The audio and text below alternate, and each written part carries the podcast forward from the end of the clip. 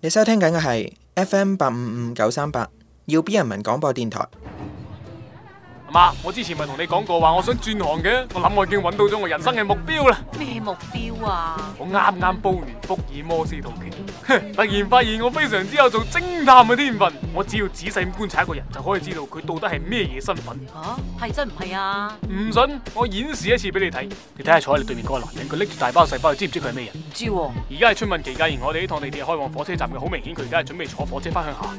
有道理喎、咁之後呢？睇翻佢手上攞住嗰個爆包包，裏面裝住六盒唔同牌子嘅即食麵，經過一日三餐嘅定律，可以知道呢六盒即食麵可以食兩日，而可想而知佢呢趟火車需要用嘅時間係兩日。由此我哋可以分析出佢係一個佢佢佢係咩啊？佢係一個外地人。切，鬼唔知咩？列车即将到达越秀公园站。你睇下我隔離呢對喺度直播緊嘅男女，從心理學嘅角度嚟講，安全距離可以講明兩個人嘅關係，而距離越短，關係就越密切。睇下佢哋基本上可以講係挨埋一齊，所以所以佢哋係一對情侶。聰明。之但係佢哋唔係情侶咁簡單。你睇下嗰邊嗰對情侶，佢哋嘅腳係朝住對方嘅，而呢一對情侶，佢哋嘅腳係朝住唔同嘅方向嘅。之所以佢哋感情出咗問題？ no，證明呢個男人肯定仲有正室。喂，老婆啊，我今晚唔翻嚟食飯啊！你睇下，我冇講錯啊！咦、好似真係有啲料喎、家姐啊，呢、個 WiFi 網速可以喎、係咯，直播仲唔卡添啊！人哋係姐弟嚟㗎。啊，姐姐弟都算係親密關係，喺原則上我係冇錯嘅。啊嗱、你再睇下企喺嗰邊嗰個阿伯，佢有位人唔肯坐，手機人唔肯玩，佢肯定係係係咩啊？係下一站要落車。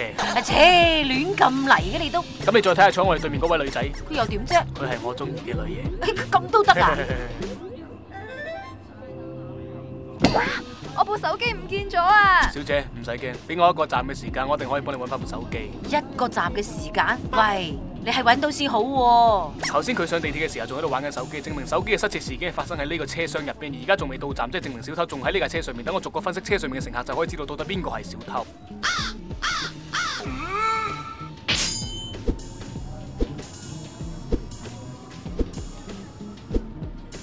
死啦！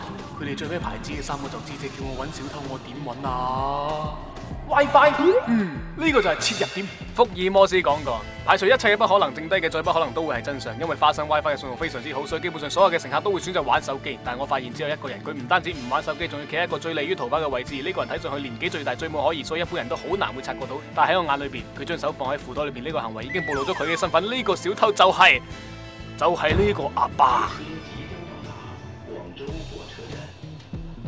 你唔使解釋啦，今次仲唔俾我人裝並獲，等我睇下你褲袋裏面究竟裝咗啲咩嘢先。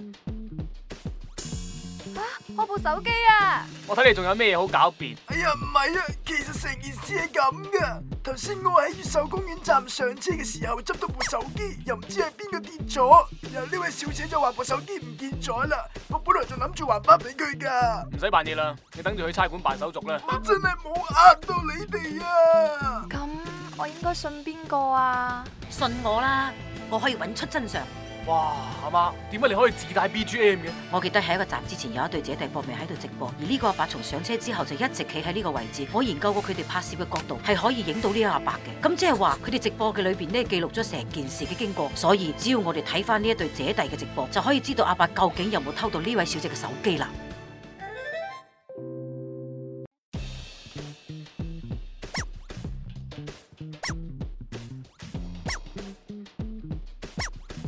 咁就真相大白啦！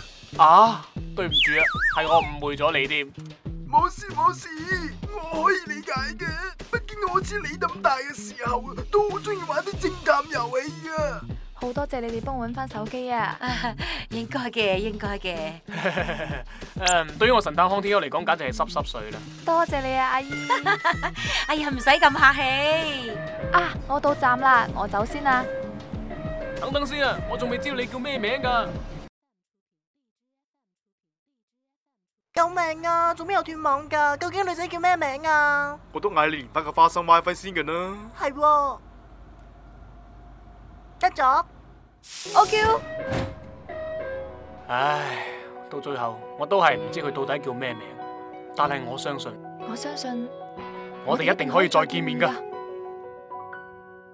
人生大事，記得金牌司儀，祝各位百年好合，永結同心，早生貴子，三年抱兩，合家安康，恭喜恭喜！為記得星期四睇最耀 B 出品嘅《未來星星府